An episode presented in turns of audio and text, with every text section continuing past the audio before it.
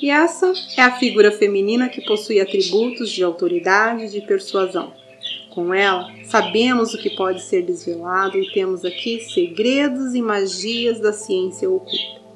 Uma mulher culta e equilibrada, mãe, esposa, possui todo o conhecimento esotérico e muito poder mental.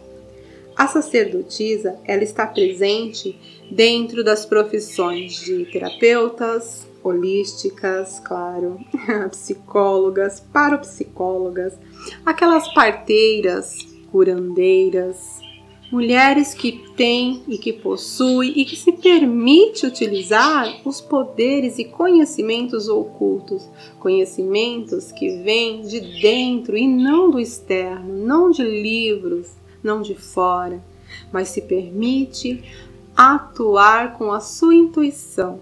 Dentro da mitologia nós temos aqui Perséfone, e ela vai representar muito bem o papel da nossa sacerdotisa.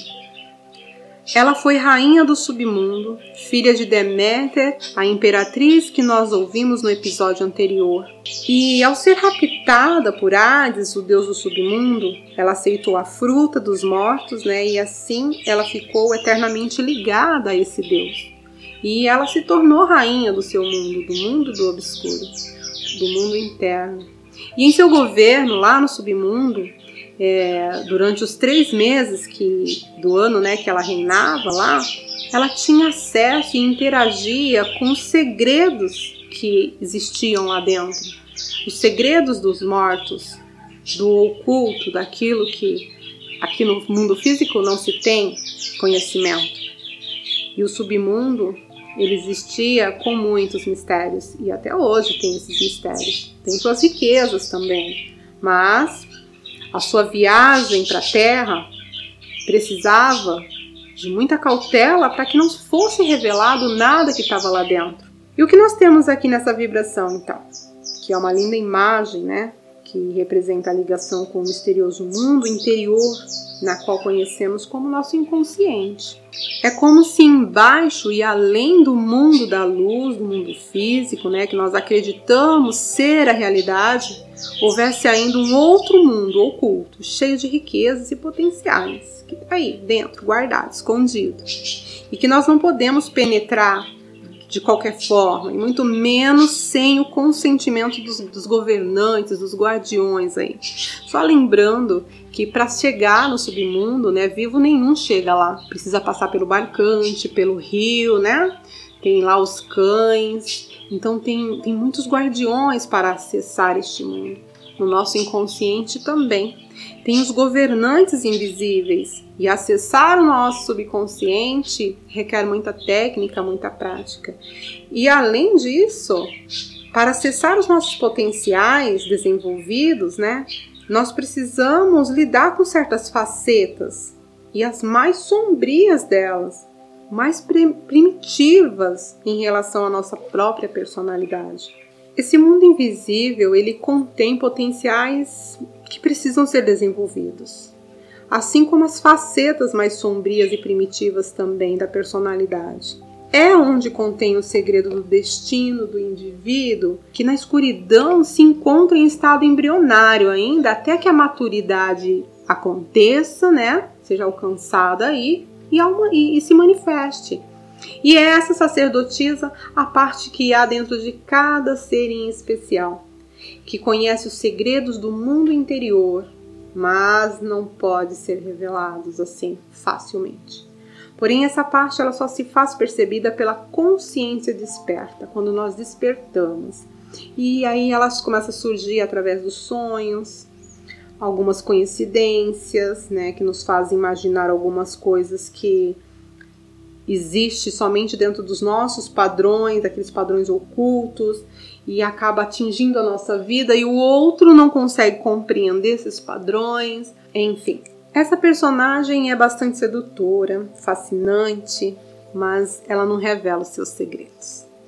Da mesma maneira, o um mundo obscuro do inconsciente, que é vislumbrado por meio de sonhos, fantasias, intuições, também é bastante sedutor, fascinante, mas quando nós procuramos entendê-lo pelo nosso intelecto, tentamos dominá-lo para os nossos próprios propósitos, né? O que, que acontece? Ele emudece e nos escapa. E aí então nós podemos compreender que o mundo sombrio de Perséfone proporciona unicamente vislumbres e padrões obscuros também. Os movimentos de ações do indivíduo, eles requerem bastante paciência, tempo, antes que possa ser trazido à luz do dia a dia. E aqui nós temos então o movimento cíclico do tempo que retrata o ritmo misterioso, é um constante vai e vem de algo nós pensamos, imaginamos, sonhamos, montamos peça até amadurecer e ter certeza do que intuímos. As sementes da mudança, né, dos nossos potenciais, elas aguardam ali silenciosamente no útero do submundo ou no nosso inconsciente, antes de serem transferidas aos cuidados da Mãe Terra para serem levadas ao nascer no mundo material. Consegue fazer essa junção? Três meses no submundo, o embrião se forma para depois surgir para a Mãe Terra, um processo de nove meses para frutificar, onde a primavera surge. Perséfone, a nossa personagem da mitologia grega, que representa nesse episódio a grande sacerdotisa, né, como uma das mulheres virtuosas do tarô, nos traz a imagem da lei natural em ação, nas profundezas da alma que governa o desenrolar do destino a partir de uma fonte invisível e que somente é revelada por meio de sentimentos, da intuição e do mundo obscuro dos sonhos.